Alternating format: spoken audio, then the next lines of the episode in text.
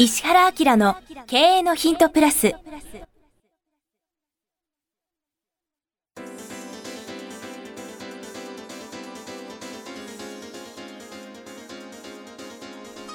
ポッドキャスト石原明の経営のヒントプラスは勝てるビジネスモデルや売れる仕組みの作り方。経営者や起業家が持っておくべき能力とその磨き方。リーダーの育成や強い組織の作り方などについて経営コンサルタントの石原明がリスナーの皆様からのご質問に直接お答えする形でお伝えしていく番組です企業を継続発展させるためのノウハウを提供する日本経営教育研究所株式会社がお届けいたします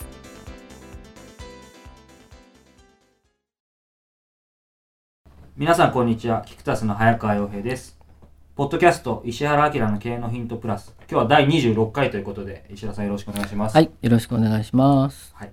えー前回聞いていただいた方は、えーお分かりかと思いますが、前回の質問がですね、えーグローバル化に今後日本はどう向かい合っていくべきなのでしょうかということで、はい、えーお話を伺ってきたんですけども、えー前回の最後にですね、えーまあ、会話がかなり盛り上がってですね、石原さんがちょっと熱くなりましたね。はい、珍しい。いろいろ考えが俺はあるということでですね、あの続きの続編がありますので、はい。今日はあの引き続き、えーお話をお聞かせいただければと思います。はい。あの、物事をこう考えるときに、これ経営もそうだしね、個人でもそうですけど、チャンス、あの、ピンチがチャンスになって、チャンスがピンチになる。うん長所が短所になって、はい短所が長所になるんですね。で、これの繰り返し繰り返しって思ってもらうとすごくいいんですけど、あの、今後日本はどうなるべきかっていうことで、人と、まあ、産業みたいなことで、はいなんとなくこう考えたりすることがあるんですね。まあ、そで、できる限りのことは、あの自分ができるんだったらやってみましょうみたいなことを考えてるんですけどね。でねあの実は日本人の一番の短所って何かっていうとあの世界で競争する上では一番の短所は何かっていうと平和志向なんですよね。ああ前回もおっしゃってましたよね。そうそうそう平和平和平和。そうそう世界中で、えーの世界中の人がみんな平和を願ってるっていうことをまともに信じてるのは実は日本人だけなんですね。アメリカはアメリカの繁栄を考えてるし、はい中国は中国の繁栄を考えてますよね。それは普通の話ですよね。その国って考えた時に。あのちなみにあの若い人のアンケートとか取るとうんはい。すごくそのほら前回情報がうん全く入ってないって話をしましたよね。例えば僕あの相乗りっていうさはい。番組見てて結構衝撃受けたんだけど、あ石原さん相乗り見てたんですか？僕テレビっ子ですからね。何を言ってるんですか？もう最近大好きなテレビは あのあれですよ NHK の可愛い TV ですよね。ああーあとなんかえっ、とご極上でしたね、そうそうそう、極上は笑いますよね。はい、あ極上っていうのは12チャンネルでやってる恐ろしい番組ですね。インターネットに全部引っ張っていくぞみたいな。あ東京12チャンネルっていうのはとにかくテレビ業界の中では実験場って言われてますよね。ね。そのね、相乗りでさ、スイス行くわけよ。はい。で、スイスの男の子の家に行ったら普通に銃が置いてあるんですよね。ほんで、国のためにはい定期的に練習してるんですよ。あうん、だから射撃場に行って、あのこのくらいのそのねあの命中率でないといけないとか、銃の手入れって普通にしないといけないっていう感じなんですよ。ただこの若い男の子と女の子が「え？スイスって衛星中立国じゃないあのね軍隊あるの?」って言うんですよ。ーはい。でスイスに行ったら何て言ったかって「え？自分の国って誰が守るの?」って普通に言うんですよ。でこれ何かって衛星中立国でいられるためにはどこからも攻めてこれないような強烈な軍隊がないと成り立たないんです。ですよね。で日本は勝手に日本が戦争しませんって放棄してるだけの話で外から侵略されることには全く抵抗しませんなんていうことをさこれ普通に考えたらおかしい成り立たないでしょ。そもそも戦争ってのは何かっていうと政治の一部ですからね。あの個人で考えると分かりますけど、はい意見の対立って必ずあるじゃない？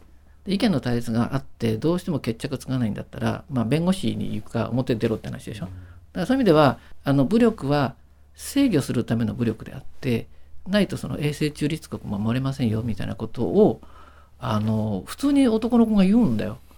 これ僕よくテレビでそれやったなと思うんだけど男の子と日本人の男の子と女の子は、なんだろうねって言って帰ってくるんですよ。感動しますよね。そうそう。それでよくあの若い人のインタビューがあってね、日本なんかなくなればいいみたいなことよく言うじゃない、日本人って。これ結構怖くて、日本っていう国がなくなると、日本人はみんな移民になるからね。移民ってどういう人かっていうと、他の国のお情けでここで住んでいいよってことだから、もう海外旅行もできなければ何もできないんですよ。パスポートっていうのは国がこの人の責任は全部取りますよというふうに国がね、はい。国力を上げてあのいいろんな国のうん国債とか買っはいて政治協力してるから、うん。国際協力してるから成り立ってるみたいなことを全然知らないでしょ。だから、うん、大人が大人じゃないっていうことの甚だしい情報のなさっていううん。の、うん、だからそういう意味で見ると結構びっくりしますよね、うん。それがビジネスやってるから世界行った時に本当にとんちんかんなことをいっぱい言うらしいですよ、うん。だからあの国際人っていうのはそもそも何かっていうと自分の国の歴史を普通に喋れることを国際人っていうんですね、はい。国の成り立ちから、うん。でしょ。そういう意味ではちょっとねあのびっくりするようなあの幼稚な民族になってますねっていう感じですよね。うんうん、でただあの面白くてねさっき言った短所は長所でしょ、はい。ちょ長所は短所ですよね、はい。日本人のその最大の長所は平和主義でアホみたいってことなんですけど これがねこれが僕はどういうふうに考えてるかっていうと、はい。恐ろしく優秀なやつが平和を語るとうん。すごいことになると思ってるんですよ。いいですか、はい。語学が喋れて数学できて、ね、リーダーシップ発揮できてものすごくビジネスセンスがあるやつが海外行くじゃないか、はいどうしてアメリカ人ってアメリカのことしか考えないの？おかしくない？って言ったら言うこと聞くでしょ。なんでヨーロッパの人ってヨーロッパの人しか考えないの？って世界こんなに小さくなっちゃってるしみんなの平和考えればいいのにって言った瞬間に、え？って思うじゃないですか。だから僕ここ狙っててですね 実は。あの成功曲線のセミナーなんかも本気でやってるのは、ものすごい社会性を持たせたいと思ってて。だからセミナー受けた時に自己啓発のセミナーじゃなくて社会に適応するためのセミナーだったでしょそうですねうん、でそれはもう本当です。でこの間もねあの百式の田口君と2人でお話ししてたんですよ。で彼ツイッターでトップになってるでしょ。もうもう14年ぐらい付き合ってるんだけどこっからどうするかがいいかねっていうのを個人としてとかっていう話してたら、面白かったね、えっと、数学とかね国語とか絶対なんだけどあの、えっと、必須小学校の必須科目に英語とあのシステム開発入れろって言ってたね。システム開発。絶対だってたね。英語はね結構まあ前から言われてますけどそうそうそうそう。もう絶対だって。であのプラン例えばそのいろんな企業にさ、はい。あの企画書とか持ってくじゃん。はい。企画書のレベルじゃもう役に立たないって言ってたね彼が。企画書とあこれ動かすためにはもうこういうシステムを用意してますって言って、もうプランしてくんないともう勝てないって言ってたね。え嘘田口君何システムなのって言ったらもう全然システムしようって言ってましたよ。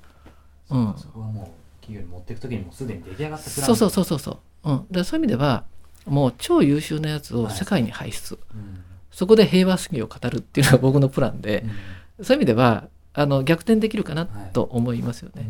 うん。そのためにまあその教育的な部分も含めてまあライフワークとしてそうそうそう、はい、そう絶対。だからこれ聞いてる人は本気になって世界行ってくれれば勝てるから、あのそういう思考を持ってもらいたはいいと思いますね。うん。あと国はね、はい。もうこれしょうがないんで、この日本の国の豊かなインフラを使って、はい。もう観光大国。その貿易のことをやったりとか、はい。世界行ってる人たちといろいろこう話をしてる時に、はい。日本ってどうしたらいいかねなんていうふうに言われて、はい。僕は考えたことなんですよ。はい。ずっとあ温めてる発想があって、えーここで発表しちゃうとね、はい。ドバイのねはい。逆張りなんですよ。逆ドバイ思考っていうのがあってドバイってすごく面白いのは、ああの、アラブの王様がね、石油があるうちにはい。ストックビジネスに行くぞっていうやつでしょ。えですよね。で、世界中でとにかく三つ星じゃなくて五つ星を全部ドバイに作れば、えはい世界中の金持ちがみんな来てそこで生活してくれるので、はいね、石油で儲かったお金をインフラに変えましょうっていうんですね。ストックビジネスにしようでしょ。で、あの、すまあ、夏になると50度ぐらいになっちゃうようなはい恐ろしいところにすっごい設備とか作ってるじゃないですか。はい僕の知ってるうんちょっと顧問先のお医者さんがねドバイに歯医者作り行こうと思ってですね行ったことあるんですよ。でおかしいんだけどああそこってコンドミニアムとかいっぱい作ってるじゃない、あのドバイの湾の中に地球儀作ってるの知ってる？小さな地球作ってるのよ。で上から見ると日本とかあったりするんだけどこの日本を売ってたりするの。6億ぐらいで。買うとかいう話ですけど。でコンドミニアム見せてくれって言ったら、お前変わってるなと。みんな見ないで買ってるぜって言われたって言うんですよ。いない。ね。そうそうそう。あの、ドナルド・トランプとかバンバン買ってるらしいんだけど、はい。あれ作ろうと思ってたよね。それがまあちょっとその、経済もきついので、はい今、頓挫しちゃってますけど、僕日本はね、逆ドバイに行くと思ってるんですよ。それはこのね、四季折々の変化がもう素晴らしく綺麗っていうことで、日本ほどねそうそうそうそう。だから、あの、世界中のお金持ちが一世代前は、はいみんな日本大好きになっちゃったのは、そういう綺麗な国っていうのがあるじゃないですか。だから僕はあの、えっと、国がですね、先導して公共事業は、はいもう絶対やってほしいのは電線の地中化。電線の地中化あもうこれはい。全部やってくれれば国の資源がまああの本当にその保全されると思うんだよね。うん、だから綺麗な国は綺麗なままに残しておいて、うん。海外から VIP の受け入れみたいなことはやった方がいいしやらざるを得ないですよね。はい。でここで景気がすごく悪いので後押しされてるのにほらほらカジノとかあるじゃん。はい。あのカジノみたいなことはもうやらざるを得ないので、うん。やった方がいいと思うね、はい。そこで何をやりたいかっていうと日本の繊細な接客、うん。うん。日本の言葉とかって実はすごく珍しくて、はい日本語言葉とあ男性の言葉と女性の言葉がこんだけ体系的に分かれてる国ってすごく珍しいんですよ。ああそうなんですかで、まあ、ちょっとこれちょっと微妙な話なんで聞いてる人はあのツッコミ入れないでほしいんですけどあの世界中で女性が一番女性らしいのは日本だったんですね。うん、だからその海外の VIP が日本に来て日本のこと大好きになっちゃうのは女性の繊細さに触れて驚いてしまうっていうのがあるんですよ。でロックフェラーでも何でも日本大好きだったのはあの日本のねそのなんだあの和室とかを自分の部屋に作ったのは日本に来てみんな好きになっちゃうんだね。うんうん、でそういうふうなことも含めた質の高い接客ですよね。はいあの海外の人も海外の文化を日本に持ち込むのは日本の文化が弱くなってるからだから、はい日本の文化をきちっとした形で提示して本当にその日本が大好きになるというふうな形ではい。お出迎えをするとかそういうことをするともう世界中から日本人日本に来るから。うん。で日本が好きな国ってなるなれば観光的にこんだけ四季が綺麗でね桜が咲いたりとかさ、あの人間が作るものってかなわないでしょ自然には。そうですね。そういうふうにすればすごくマーケットとして僕はすごく面白い形になると思うんですよね。そしたらドバイみたいに無理なことしなくたってあそこで雪降らせるっていうのはちょっとなって感じでしょ？それしなくても非常に良いじゃないですか。うん。それがその国を挙げてねそういうふうな政策とかやってくれれば非常に面白いんじゃないかと思ってたりとかするんですけどそれには景気をね刺激するためには電線の地中側もがやればうん。変な公共投資しなくたって OK でしょ？そうか。電線の地下っていうとい一見えって思いましたけど。そうそうそうそう。でも実はそれでねな何億何十億かかったとしてもそうそうそう。観光で、うん。それが本来の日本の何かやはり持ってる強みのような気そうがします。そうほんで前回からも言ってね日本って情報が少なくちゃうから、はい。世界と比べて日本はこんなにおさおかしくなってんだよとかこんなに経済的にも劣ってるんだよってい。うことをちゃんと教えてあげて、なんとかしないとまずいでしょって。そのために義務教育みたいなことをはい。システムを入れれば入れればさ日本という国の固有の文化をきちっとした形で世界にね出していくためにはそういうその柔らかさとはい。か質感とかそういうことをちゃんと分かるような人間にして、うん。観光とかそういうことに対して経済を復興するような、うん。まあちょっとした国策なんかをやっちゃったりすれば、うん。すっごいことになるよ。うん。基本的にねあの会社の経営もそうだけど、はい。あのちょっとびっくりしますけど自分の会社で社員教育するのが一番難しいんだよ。ああ社員集めといて社員教育するのが一番難しくて、お客さんがこういうふうに望んでるのでこうしてくださいっていうふうがやりやすいんですよ。そうですね。うん、そ外と紐付けた方が中買いやすいんですね。うん。まあ極端に言うとライバル作った方がやりやすいってことですけど、そういうふうな形で日本だともう日本の経済悪くなっちゃうから申し訳ないと。うん。全体としてこういう方向行くから教育もこういうふうに変えますよ。義務教育はこんな形にしますよって言ったらざーっと行くじゃないですか。はい。だってなんでこうするんですかって日本が大変なことになってるからみたいなね。国際的に見た時にこんなふうな状況なんだよって言うと、あそうかってなるじゃないですか。でそんなふうなことでやればちょっと面白いかなと思いますけどね、ちょっと難しい話になっちゃいましたけど。面白いですね。あのね昔よくその日本はまあか科学技術がやっぱあるから科学技術でまあ科学技術立国。そんなことがずっとあったからあれでしたけど、うん。ではなく石原さんの場合も観観光で、まあ、もう一回国を立て直す。みたいな、そしたらそれもできるよね。豊かになるから豊かになることによって余裕が生まれるじゃん。で要するに基礎研究なんか余裕がないと無理で、あの今その企業が4年で社長が変わってしまうでしょ、はい。あの弊害ってこの間僕のしの顧問先のねうん。あるとお年を召した会長さんが言ってたのは、はい。日本が弱くなったのは諸生制度がなくなったからだって言ってましたね。うん。その経済とかで身を立てた人が、次の世代の若者を家に呼んで食わせるんだよねでこういうとこから本当にその基礎研究やってる人が画家とかさはい。芸術家とかみんな出てくるんだあね、ーはい。であそうかと明治の時代とか昭和の初期ってみんなあったよねって話をした時に財閥の解体とかそういうのなくなっちゃったんだよね、でびっくりしたのはアメリカ普通にやってるって。アメリカの企業はのい。結構優秀な社社長さんたちって普通に若者育てるらしいよ。家に呼んで。だから負けるよねこれね。そうでしょ？例えばそういう情報もいやアメリカは普通にやってますよっていうことが分かれば、はい。ちょっと日本のトップも変わらないかいうん。でしょ？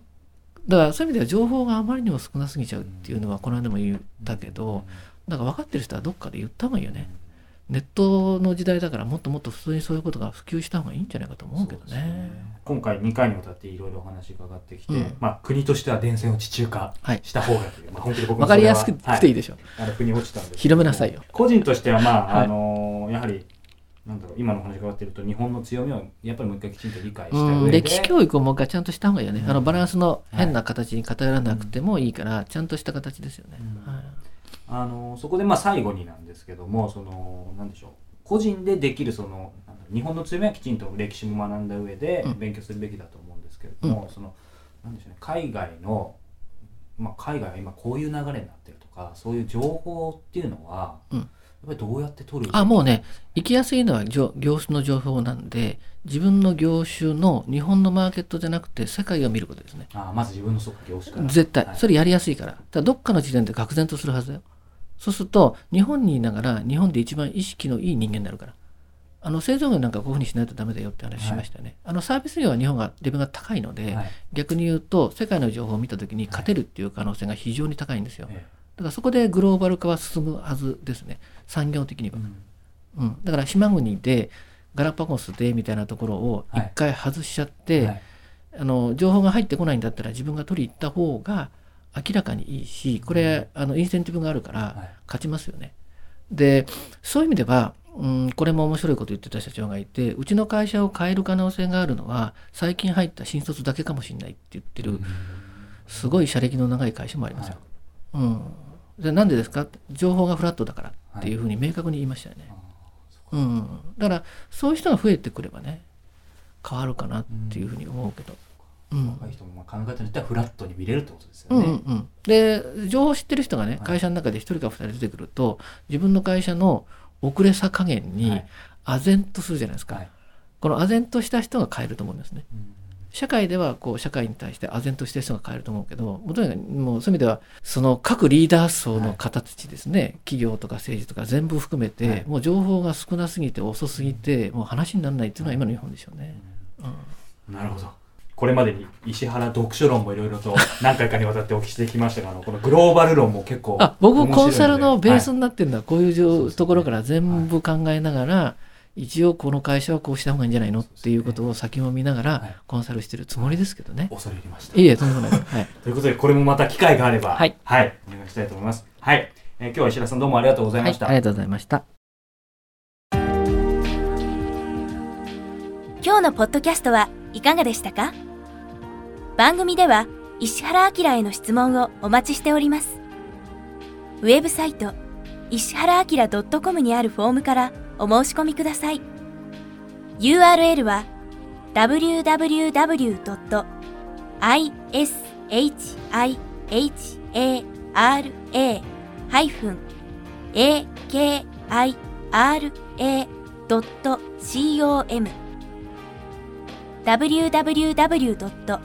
石原 -akira.com です。それではまたお耳にかかりましょう。ごきげんよう。さようなら。